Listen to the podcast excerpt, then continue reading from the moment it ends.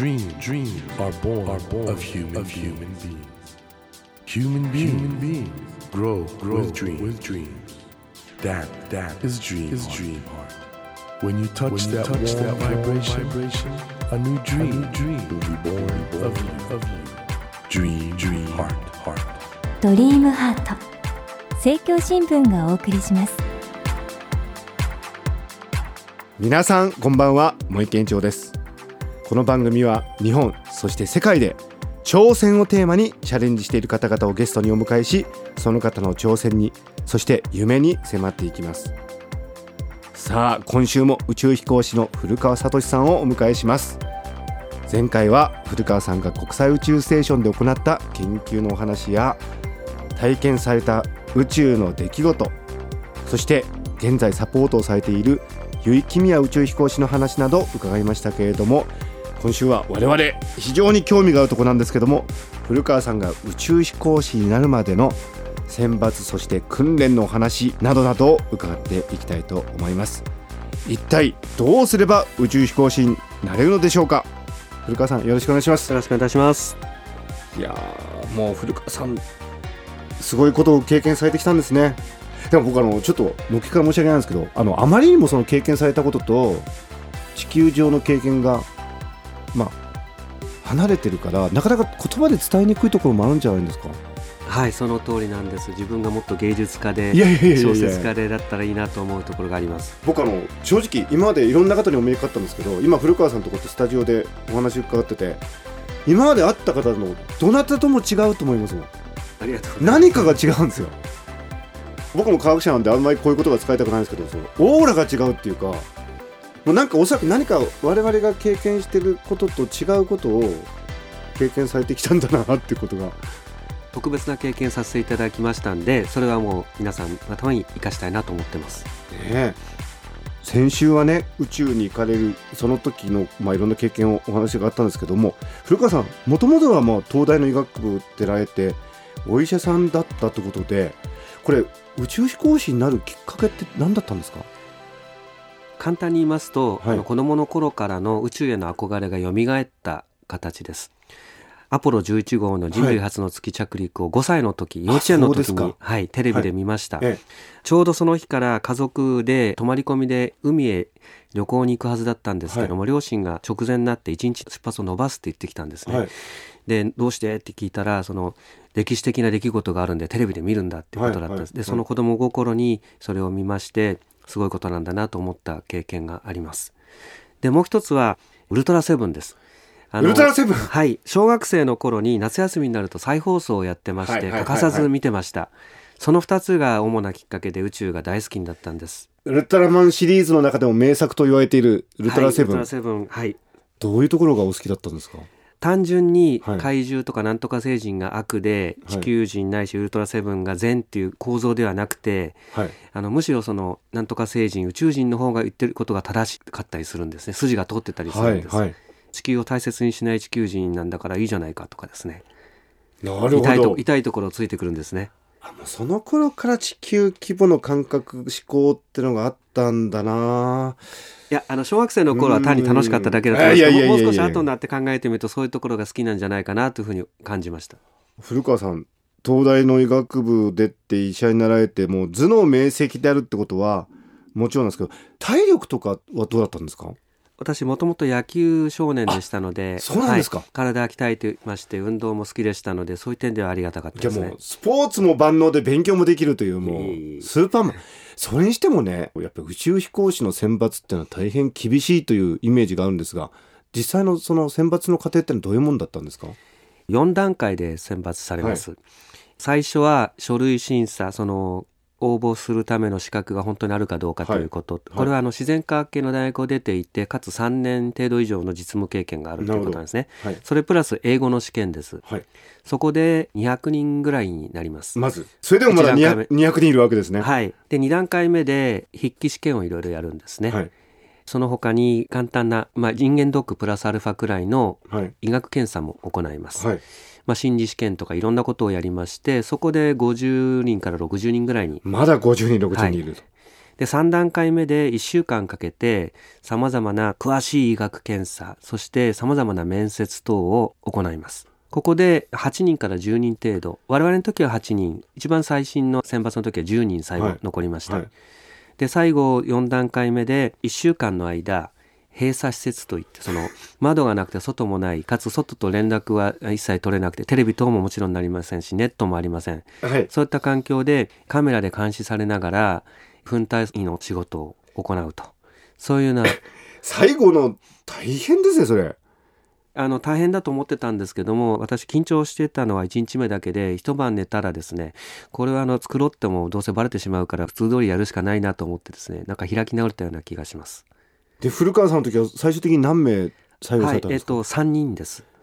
3人まで絞られて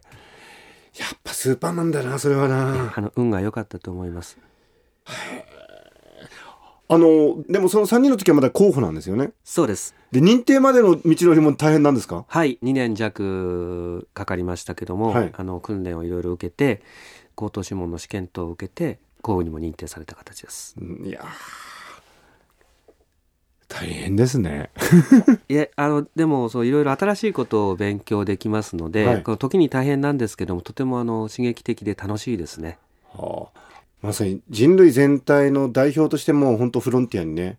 挑んでくださってるってことで本当にありがたいと思うんですけれども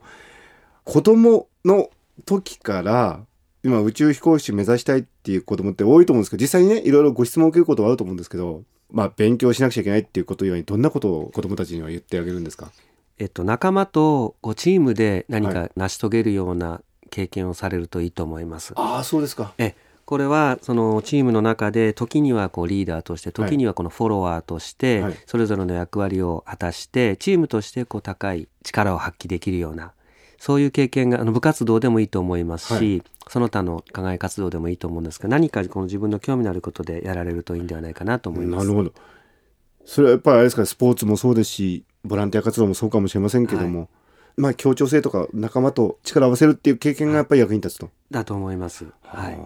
実際あの外国の方とあの言葉も文化も違うような方と一緒に、はい。その5ヶ月半の間、本当にあの寮で生活しているようなところなんですね。はい。はい。今前に茂木さんいらっしゃいます。がこのくらいの距離のところにあの住んでるんですお互いに。あ。そうなんですか、はい、ちょうど電話ボックスくらいの個室がありまして、はい。全体として宇宙ステーションのその部屋が4メートルのところで内径で言いますとほんの2メートルぐらいしかないところにこう4方向に上下左右に部屋が並んでます。ほんのすぐそこに住んでるんですね。ごめんなさい変な発想になっちゃうんですけど僕よくあの学生の頃カプセルホテル泊まってたんですけどはい、カプセルホテルより狭いかもしれません。感じですよね。はい、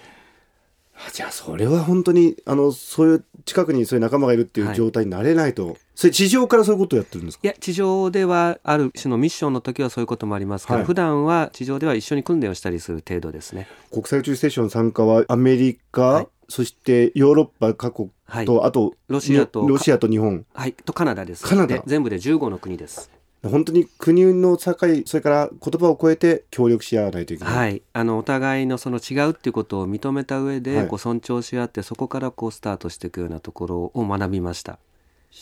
なんかますます目の前の古川さんがスーパーヒューマンのように思って、いやー宇宙飛行士は大変だわ。本当にありがとうございます本当人類のために。いえいえ大変なんですけどやりがいがあって新しいことが学べてとてもいいと思います。あのせいぜい地上にいる間は息抜きしてください。ありがとうございます。はい。あのこの番組はね若い世代の方もよく聞いてくださっててあるいはねその子供たちを今育ててるっていう世代もいらっしゃると思うんですけどまあ宇宙飛行士はね正直誰もがなれるっていうものでもないと思うんですが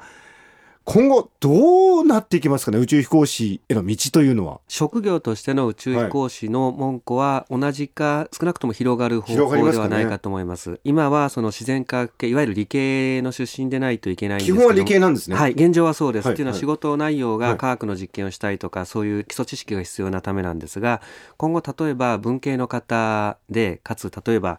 小説家の方だとか、おあるいは芸術家の方、音楽を作られる方だとか、そういった方がこう宇宙に出てその感性を音楽や小説にして伝えるとかですね。皆様にこう貢献できるものを持っている方でしたら、できるんではないかと。そういった方向に広がっていくんではないかと。これはあくまで私個人の考えですけど、なるほどあり得るんではないかと思います。古川さんもお読みになったというふうに伺ってますけども僕あの立花隆さんの「宇宙からの帰還」という本を読んで非常に感銘を受けたんですがやはりあの体験というものをいろんな方が共有することでなんか人類は進化するっていう言葉大げさかもしれませんけどなんかちょっと考え方の変化ってのは起こるかもしれませんもんね。はい、そう思います。昔は都道府県が国の単位だったわけですが、そはいの国の概念が今広がってきていますし、それがさらに人類のその活動圏が広がることによって、その地球全体としての考え方っていうのはもっと出てくるんではないかなと思いました。その際にその宇宙からの視点っていうのはとても役に立つんじゃないかと思います。古川さんによるとその月へのミッション火星へのミッションみたいなこともこれ友人のミッションが復活するだろうと。はい、今あの多くの国はいでそういうことをどういうふうにやっていこうか、どういう道筋で進んでいこうかってことを議論しているところなんですね。古川さんご自身はもしご自身の希望としては行かれたいですか？はい、とにかく今の私の具体的な目標としては、は宇宙にもう一度仕事として出張しええて仕事をしたいということなんですけども、まあ、夢に近いことではぜひ月で仕事をしたいなとそうです思っか。てます。ねあの立花さんのその宇宙からの期間でも月面に行くとまたちょっと地球の出を見るとなんか違うっていうふうに言いますもんね。はい、それをぜひ経験してみたいですね。地球が全体として見えるというのを経験してみたいです。最近はその民間による宇宙開発なんかも随分行われているようですがこの辺りはどう捉えてらっしゃいますか？あのおっしゃるように宇宙旅行というのも広がっていくんじゃないかと考えてます。はい。少し前にあの残念ながらその宇宙旅行を考えている試験機が爆発事故を起こしてしまいまして、尊い。命が失われてしまったんですが、そういう経験を生かしてよりこう安全なシステムを作り上げてきっと近いうちに宇宙旅行は実現していくと思いますし、そのどんどんそのそれが広がっていくことによってあの航空機が普及していったようにですね価格もどんどん下がっていって、はい。一般的になっていくんではないかと期待してます。そうですか。あの皆さんね本当に古川さんなんか違うんすよ。これはね宇宙に行ってね経験するとなんか変わるんだなと人間は。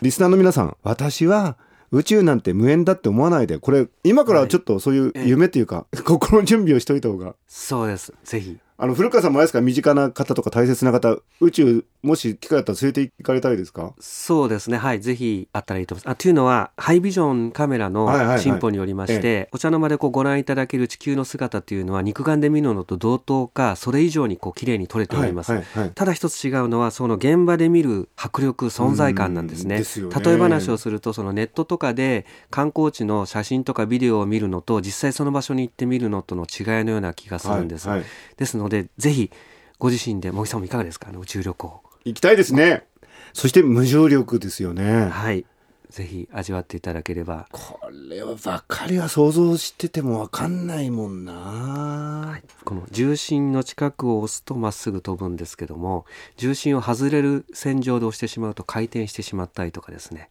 最初はなかなか思い通りにいかないんです。何を言ってらっしゃるかよくわかんない。今すあまだ力学的には理解しましたが、はい、体感的にはよね。はい。回転しちゃうんですか？何回も回転されました、はい、最初回転してしまいまして失敗から学びました。えじゃあ押して移動することでさえちょっと練習しないと。はい、最初はうまくいかなくて 少しあのうまくなると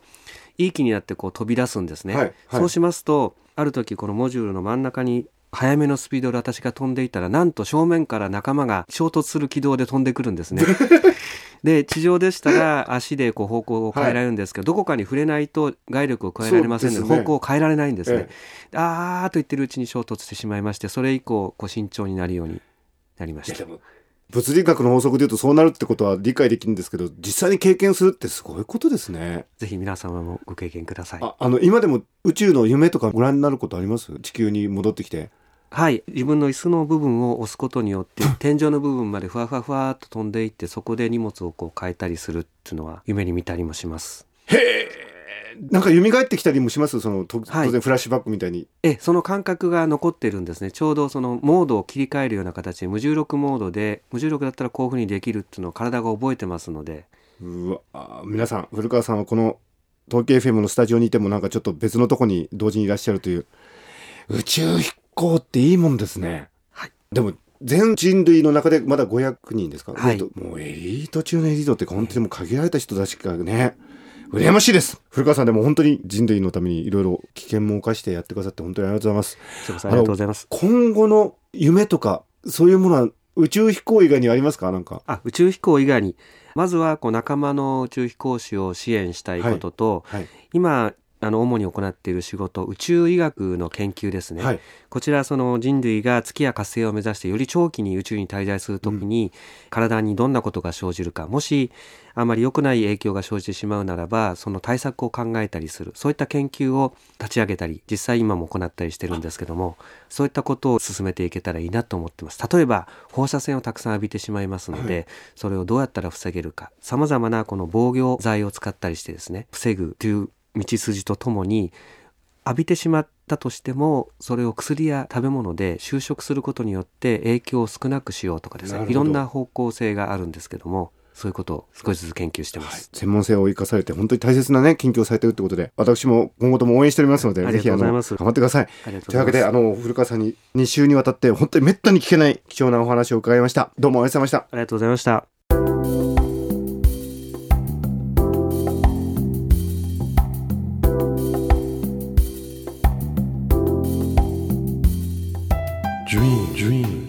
Can't be seen, can't be seen with a naked, eye. naked eye. But we sure But can, we sure live, can our live dreams. our dreams. Dream, dream heart is in you, is in you, and it will make, it will make a brand, a brand new, new you, you. Dream, dream heart.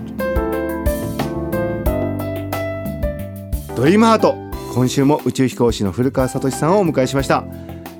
いやもうね先週も言いましたけど宇宙行くしかないでしょうあのでも今あれですよね。宇宙開発の機運が再び高まっていてどうもなんか本当に頑張ってればその宇宙旅行みたいな形でも宇宙に行ける機会がまあ増えそうなんで皆さんねぜひあのいつか宇宙に行けるかもしれないというそういう希望を抱きながら、まあ、この地上での生活をみんなで頑張ろうじゃないですか。あの古川さんがおっしゃったことでね非常に印象的だったのがやっぱり協調して仲間と力を合わせて何かをやるってことが大事なんだと。これは宇宙でもこの地上でもどちらも大切なことではないかと思います。さてドリームハートのホームページでは毎週3名の方に1000円分の図書カードをプレゼントしています。番組へのご意見などメッセージをお書き添えの上ドリームハートのホームページよりご応募ください。お待ちしています。さあ来週はシンガーソングライターの鈴木さんをお迎えします。東日本大震災で被災されたご自身の経験をもとに感じたことを歌に込めたというアルバム「Tomorrow Comes」についてお話を伺います。どうぞお楽しみに。それではまた来週のこの時間にお会いしましょう。ドリームハートお相手は森健翔でした。ドリームハート政教新聞がお送りしました。